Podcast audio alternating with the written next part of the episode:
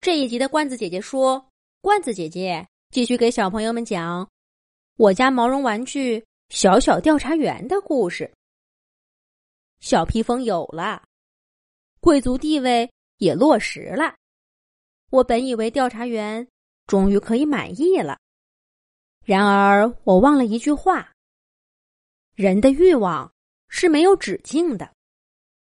这句话。”同样适用于毛绒玩具。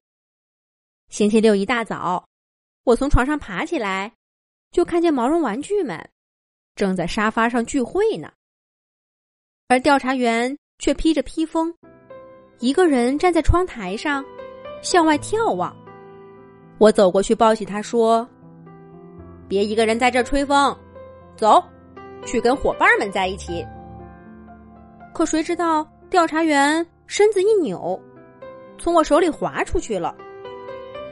不，我是一位子爵，我是贵族，我不能跟他们混在一起。我要做高贵的事。小小的猫鼬站在窗台上，仰着头，摇摆着披风，一本正经的跟我说：“嘿，还贵族不贵族的，那个子爵。”不就是说着玩的吗？难不成他还当真了？我看着调查员严肃的表情，感觉到事情不妙。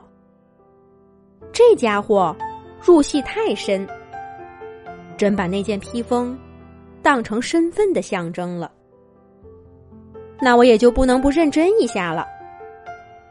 我对调查员说：“那件披风只不过是件衣服而已。”穿上它，你会更精神些。但这并不代表你就比别人高贵。你依旧是个毛绒玩具，跟大家一样。调查员不服气的说：“那我还是一位子爵呢，他们有封号吗？我不管，我就是贵族。”子爵，我差点笑出声来。我问调查员。你这子爵是怎么来的？小小调查员回答说：“这是我调查来的。”我忍住笑跟他说道：“你听着，爵位都是王室封的，哪有自己调查来的？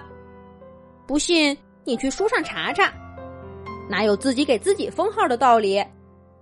我们家可没有王室，你这个子爵就是叫着玩玩的。”没人当真，不对。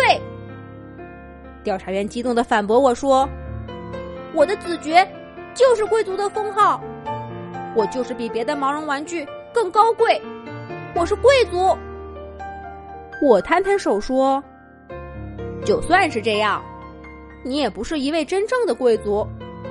我们大家有谁认可你贵族的身份吗？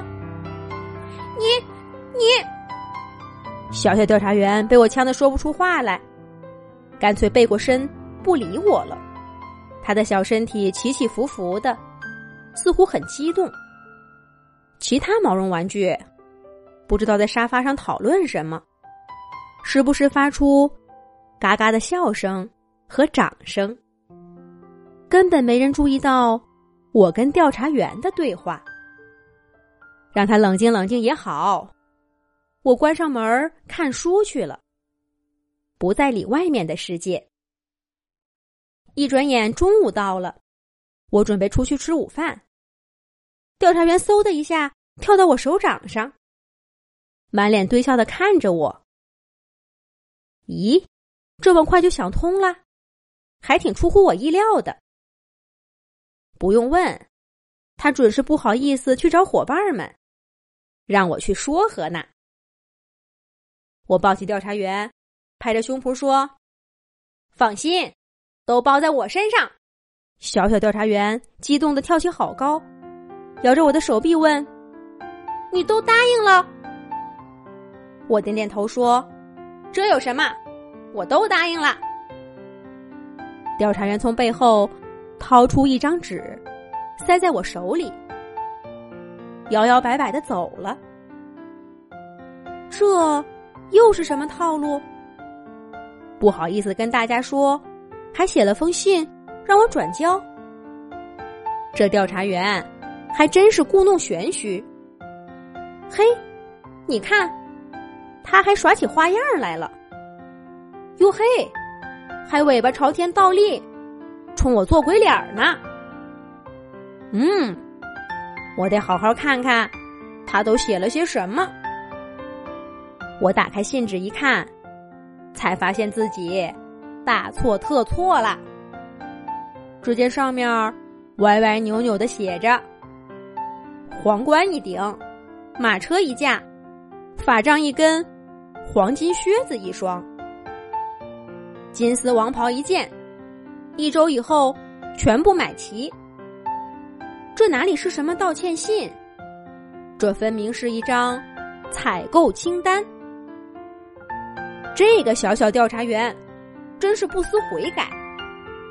我跟他说了半天，他理解的不是要跟朋友们打成一片，而是把自己装扮起来，成为一位货真价实的贵族。这个思想真是太有问题了，不行，我得去跟他谈谈。呀，不对呀。那不是我家全部的毛绒玩具吗？怎么调查员已经跟大家在一起了？还有说有笑的。等等，他们在聊什么？宝石王冠、城堡模型，还有玩具卫兵。不好，他们每个人都在写小纸片儿。这是都要让我买东西的节奏啊！不行了，什么思想问题不思想问题的，我得先出去躲一躲去了。再见了，小朋友们，你们要是有什么好办法能帮我解决这个毛绒玩具危机，请在后台给我留言，不胜感激。